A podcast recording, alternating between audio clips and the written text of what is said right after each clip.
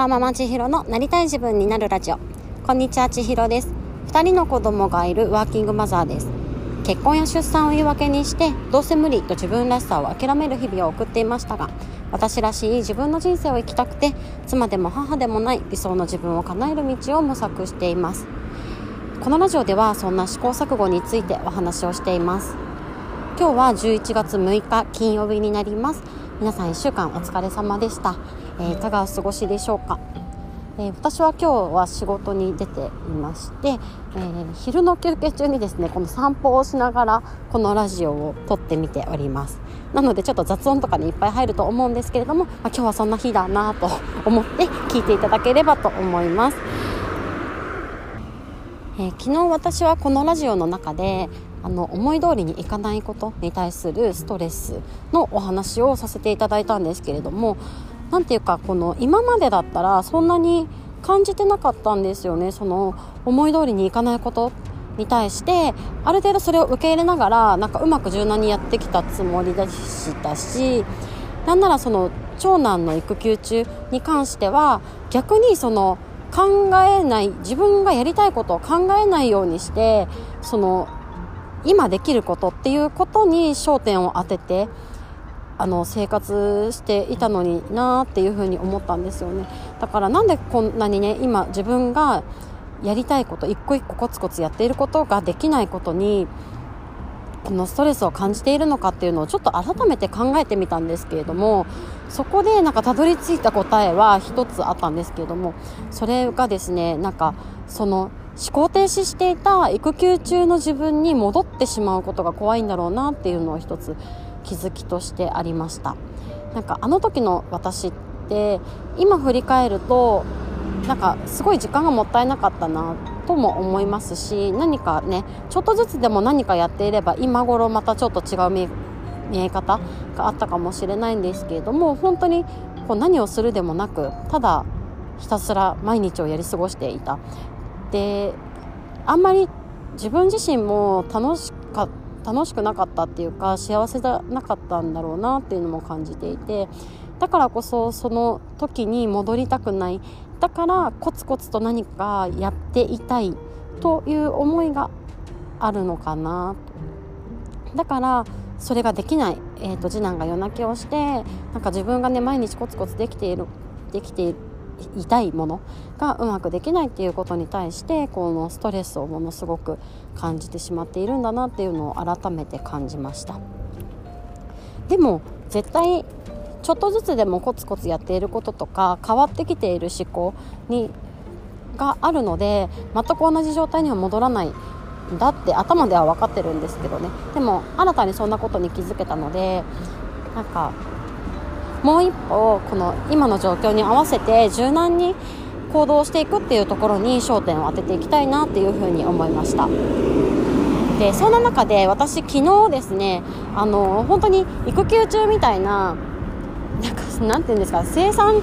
生産的でない時間っていうかねそ,、まあ、そんな時間ばっかりなんですけどでも本当にその生産的でない時間をただひたすら過ごしてたんですよね。で読みたい本とかももう読まないしラジオももう後回しにしていてで何をしていたかというとあの映画を見てました。で私映画はあの見たい映画っていうのは真剣に時間を作って集中して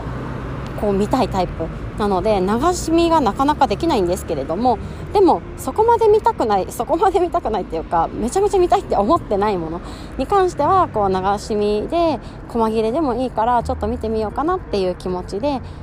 ね一つ私の柔軟だったところなんですけどそんな気持ちで映画を見ておりました。でその見た映画の中からこうちょっと面白い面白いというかなんか気づきがいろいろあったのでそれについて今日はね話してみたいなというふうに思っています。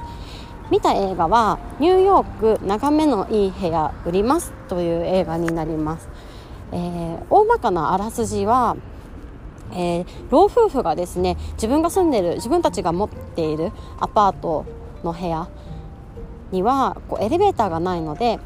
えー、エレベーターがあるような部屋に引っ越そうっていうのがきっかけで、えー、自分の家を売ること自分の部屋を売ることと新たに住む部屋を探すことっていうのを同時に始めます。でそこにですね仲介で入ってくださる女性がいてあそのお客さんをね呼んでくれたりとかその中で値段交渉とかをやってくれたりっていう女性がいてその女性がまあ早口早口でねいろいろまくし立てるんですよねでまあプロだから任せた方がいいという気持ちとそのだんだん気持ちがこう置き去りにされていっているような感覚っていうのをこう主人公の夫婦たちは感じていくようになります。でそれと合わせてその住んでいる町でテロが起きるんですねでそのテロっていうのがまだ犯人が捕ま捕まっていなくてで最初報道がですねどんどんどんどん大きい報道をされてどんどんどんどん不安が煽られていくんですよね。でそんな中でこの時間が迫られていてこの売れるか売れないのかわからない中で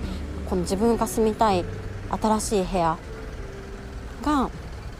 早く決めなきゃいけないっていう風にねどんどんこうまくし立てられていくそんな中でなんか自分たちはどうしたいのかとか、えっと、自分たちの気持ちっていうのを再確認していくそんな話に感じました私は。で今の状況とものすごく似てるなっていう風に感じたんですけれどもというのもなんかね世の中の情報がたくさん溢れていてなんだかこうずっとせかされているような余裕のない状態の中でこの人にいろいろ言われてでそれがね自分のことのような気がしてその自分の軸を失うというか、うんと、その言いなりになってしまう。でそれをしていった結果あれ？自分って何したかったんだっけってふと気づく。ふと気づいたとこ時にはもうそこには自分の気持ちはなくってうんなんか自分のしたかったこととか本質的なことっていうのがなんかどこかね遠くに置いてきてしまったっていうような感覚ってすごくリアルだし分かるなっていうふうに思ったんですよね。で結局その夫婦たちは自分たちが何をしたかったんだっけそもそも何で引っ越したかったんだっけっていうところにあの立ち戻ることができてで結局その眺めのいい元元住んでいた部屋を売るのはやめてまだ階段でも行けるよねっていうのであのストーリーはね終わっていくんですけれども本当にその答えっていうのは自分の中にしかなくっていくら周りにせかされてもいくら周りに林立てられてもいくら周りの情報が多きくてで課題にあのすごく大きく不安をあおられたとしても結局その自分がどうしたいかっていうのを決められるのは自分でしかない。そんなことをこの映画の中から改めて感じてなのでそのよく言う自分軸って言うと思うんですけれども自分はどうしたいのか自分はなぜそう思ったのかそういう気持ちにあの常に立ち戻れるようにしておくことっていうのはすごく大切なことなんじゃないかなっていうのを映画を見る中で、えー、感じました。えー、今日はですねちょっとお散歩しながらこのラジオを撮らせていただいたんですけれども、昨日ラジオを撮っていく中でなんか自分が昔の思考停止状態に戻りたくない。だからうんなんか自分の未来のための行動をこう継続していきたいっていう気持ちが強く持ってしまうからこそそのうまくいかないことに対してのストレスがね大きく感じてしまっているんだなという気づきとあとはねちょっと肩の力を抜いてうんめちゃめちゃ見たかったわけじゃないんですけどゆるく映画を見た時にそんな中からもちょっと新しい気づきが得られたよというお話をさせていただきました。はいちょっと今日はお散歩しながらトークになってしまったんですけれども、えー、最後まで聞いていただいてありがとうございます。ではまた明日。